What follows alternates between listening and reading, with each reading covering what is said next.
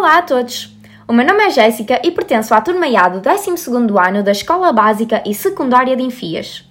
Hoje vou elucidar-vos sobre a fantástica obra O Estranho Caso de Benjamin Button, de F. Scott Fitzgerald. Para aqueles que não o conhecem, este era um romancista, ensaísta, escritor de histórias curtas e roteirista. Francis nasceu a 24 de setembro de 1896 de Minnesota e faleceu a 21 de dezembro de 1940 em Hollywood, conquistando o seu título retratando a época de jazz. Este cresceu em Nova York e eventualmente seguiu o ensino superior na Universidade de Princeton, onde teve um romance falhado, levando-o a desistir do seu curso.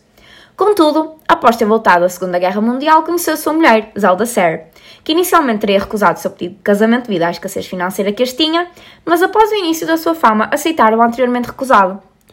Durante toda a sua vida publicou quatro romances, quatro coleções de histórias, 164 histórias curtas e, apesar de ter tido o devido reconhecimento nos anos 20, apenas foi alvo de crítica social após a sua morte, sendo hoje considerado um dos melhores escritores da América da sua época. A parte de O Estranho Caso de Benjamin Button, Francis lançou várias outras obras que são igualmente maravilhosas, como por exemplo O Grande Gatsby, obra sobre a qual também já realizei um fasto ao livro e que se encontra disponível para os curiosos. Agora que já conhecemos melhor o autor desta obra, convido-vos a mergulhar no estranho caso de Benjamin Button, que, tal como o Grande Gatsby, é bastante conhecida. Foi posteriormente adaptada para cinema, tendo como protagonista o ator Brad Pitt, que chamou a atenção do público e assim se mostrou ser uma história encantadora.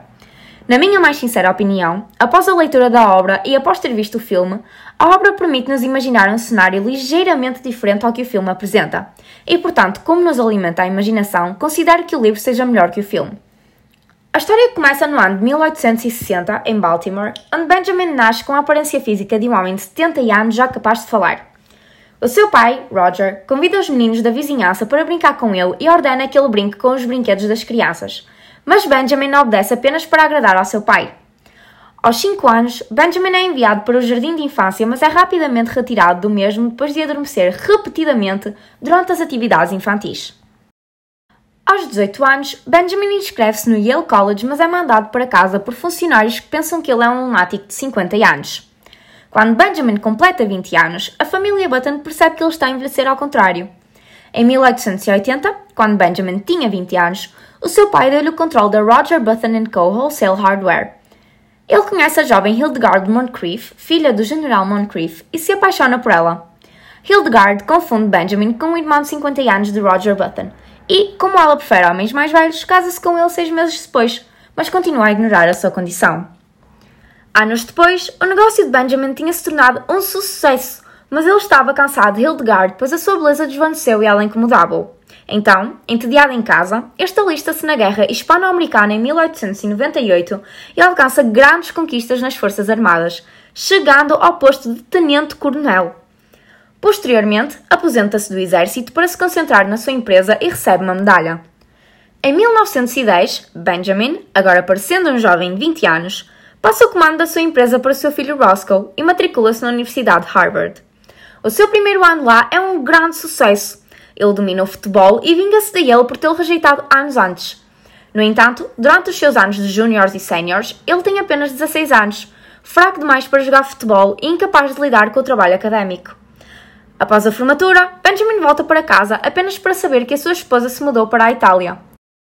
Agora ele mora com Roscoe, que o trata com severidade e obriga Benjamin a chamá-lo de tio.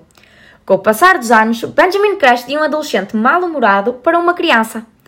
Roscoe tem um filho que mais tarde frequenta o jardim de infância com Benjamin. E após o jardim de infância, Benjamin, lentamente, começa a perder a memória da sua vida até ao presente momento.